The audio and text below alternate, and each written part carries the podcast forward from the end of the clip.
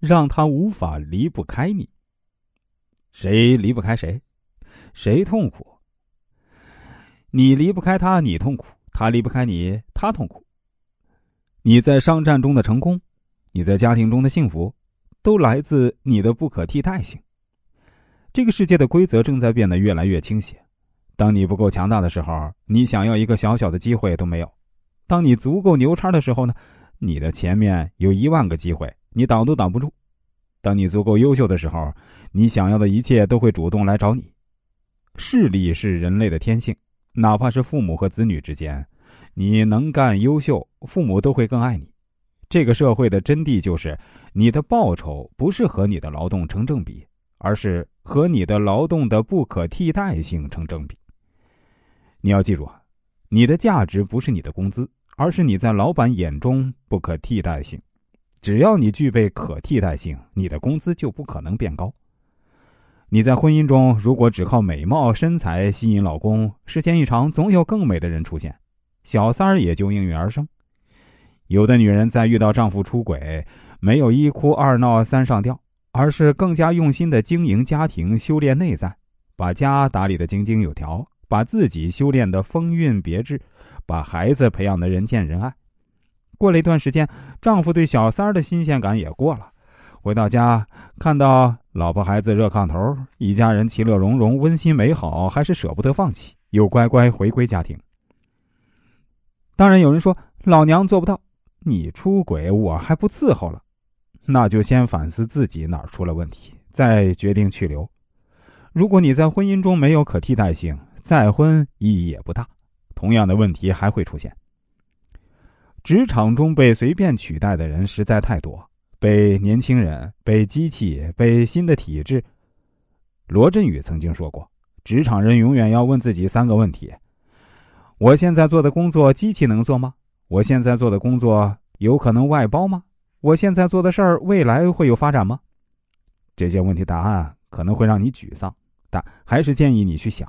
因为被问题拍肩膀总比被现实抽嘴巴子好。很多时候，我们会想当然的以为，我们的收入跟我们的学历挂钩，跟我们的能力挂钩，跟我们过往的功劳挂钩。其实啊，这些都是一个天大的误区。我们这辈子能赚多少钱，其实跟学历、跟感情、跟过往的成绩都没什么关系。只跟我们的不可替代性有关系。老板决定付你薪水的时候，心里面有一杆秤，秤的左边是现在给你的工资，秤的右边是你此刻能给公司贡献的利益。注意啊，这里有两个关键词：第一个是此刻，不是一年前的贡献，也不是你过往的总贡献，而是你此时此刻的贡献。那第二个词儿就是利益。不是你们感情如何，也不是你的人品如何。如果你现在工资一万，但你做的事儿只需要给别人五千，别人就能干，那我肯定把你替换掉。即使咱们之前过去感情很好，即使你为公司赚过一百万，但不好意思，你此刻的价值具备可替代性，那就必须要被替代。这很残酷，但也很合理。我们太多的人犯了这个职场大忌啊。就是总把过往的贡献等同于现在应该拿到的回报，拿不到的时候就心生怨念，觉得别人亏欠自己。其实啊，是你自己不懂社会的规则。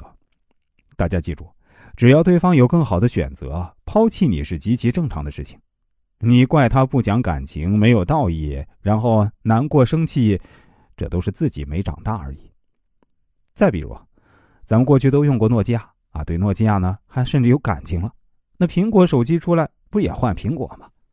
我过去也喜欢用诺基亚，后来呢还特别喜欢三星，再后来呢又喜欢用华为。哎，我现在真的很喜欢小米。那你能说我花心吗？说白了，员工离开你，出去赚不到在你这里赚到的工资，自然你怎么搞他，他都不会走。那客户离开你，买不到跟你同等价格和价值的产品，他自然主动追着送钱给你。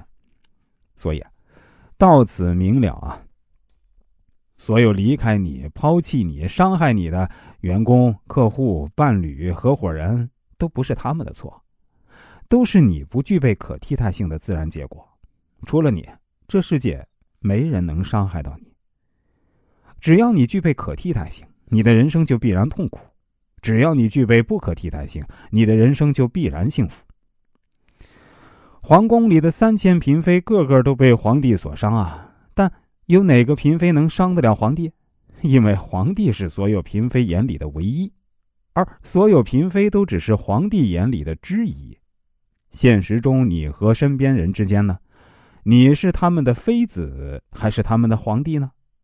如果别人可以分分钟就把你换掉，有你没你，他没任何损失；可你没他，就彻底完蛋了，损失巨大。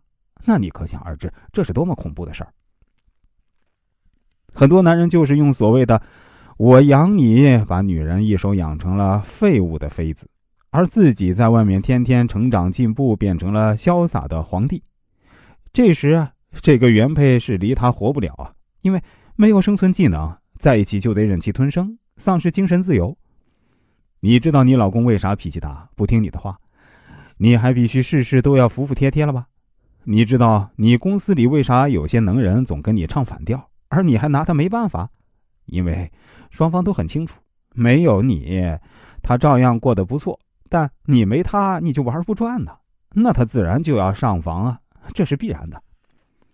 一个家庭里面，谁吵架的声音最大？代表谁为家里的贡献大？一个公司里，谁浑身是刺儿，敢跟老大叫板，代表谁就是公司不可或缺的人物。有的人还天天抱怨生闷气，你有啥资格抱怨？你把自己混得这么被动，那不活该吗？